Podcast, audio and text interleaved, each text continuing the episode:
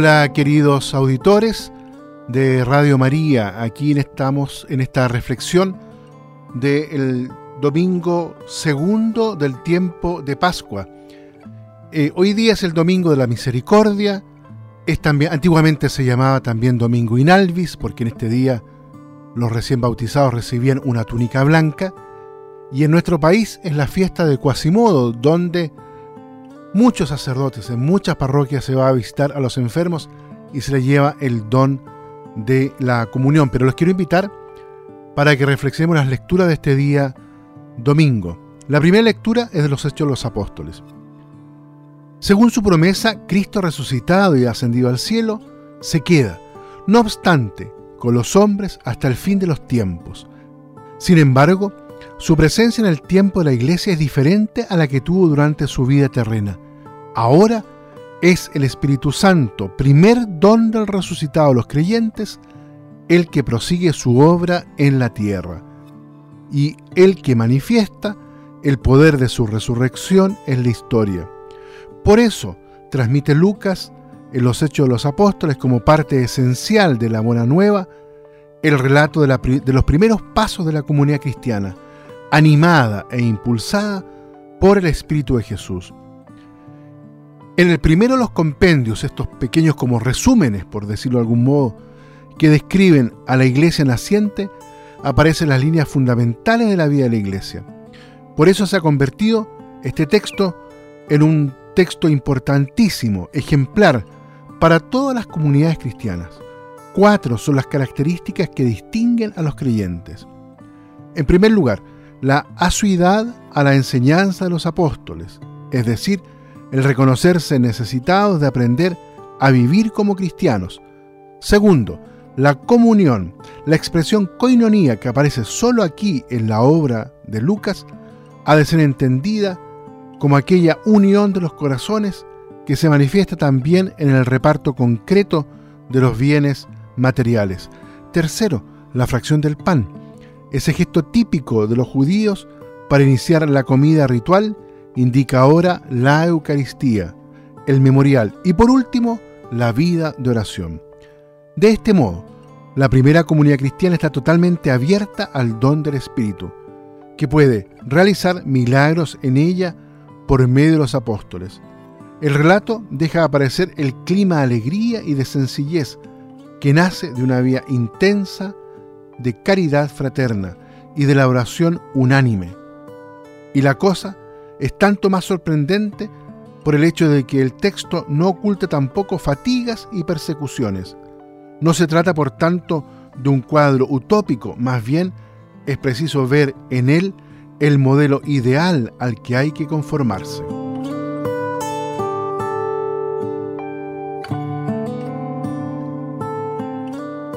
Miremos ahora la segunda lectura ahí del apóstol Pedro en su carta, en su primera carta. Tras una breve presentación del remitente y de los destinatarios, en el versículo 1, en la que se ofrece ya una, una mirada contemplativa sobre la obra de la salvación realizada por el Padre, el Hijo y el Espíritu Santo, la primera carta de Pedro desarrolla el mismo tema en los versículos del 13 al 12 en forma de una bendición solemne. De este modo se introduce a los oyentes en un ambiente sagrado que ayuda a percibir el inmenso don que representa la vocación bautismal. El Padre, en su inmenso amor, nos ha hecho renacer, haciéndonos hijos suyos a través de la muerte y resurrección de su Hijo unigénito. Este nuevo nacimiento no tiene delante la perspectiva de la muerte, sino una esperanza viva, una promesa, no condicionada por la corruptibilidad de la cosa de este mundo.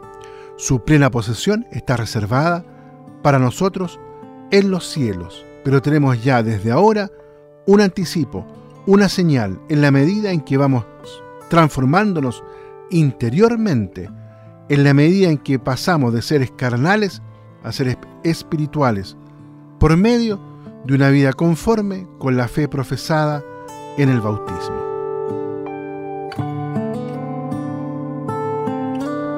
Miremos ahora el Evangelio, capítulo 20 de San Juan, los versículos del 19 al 31.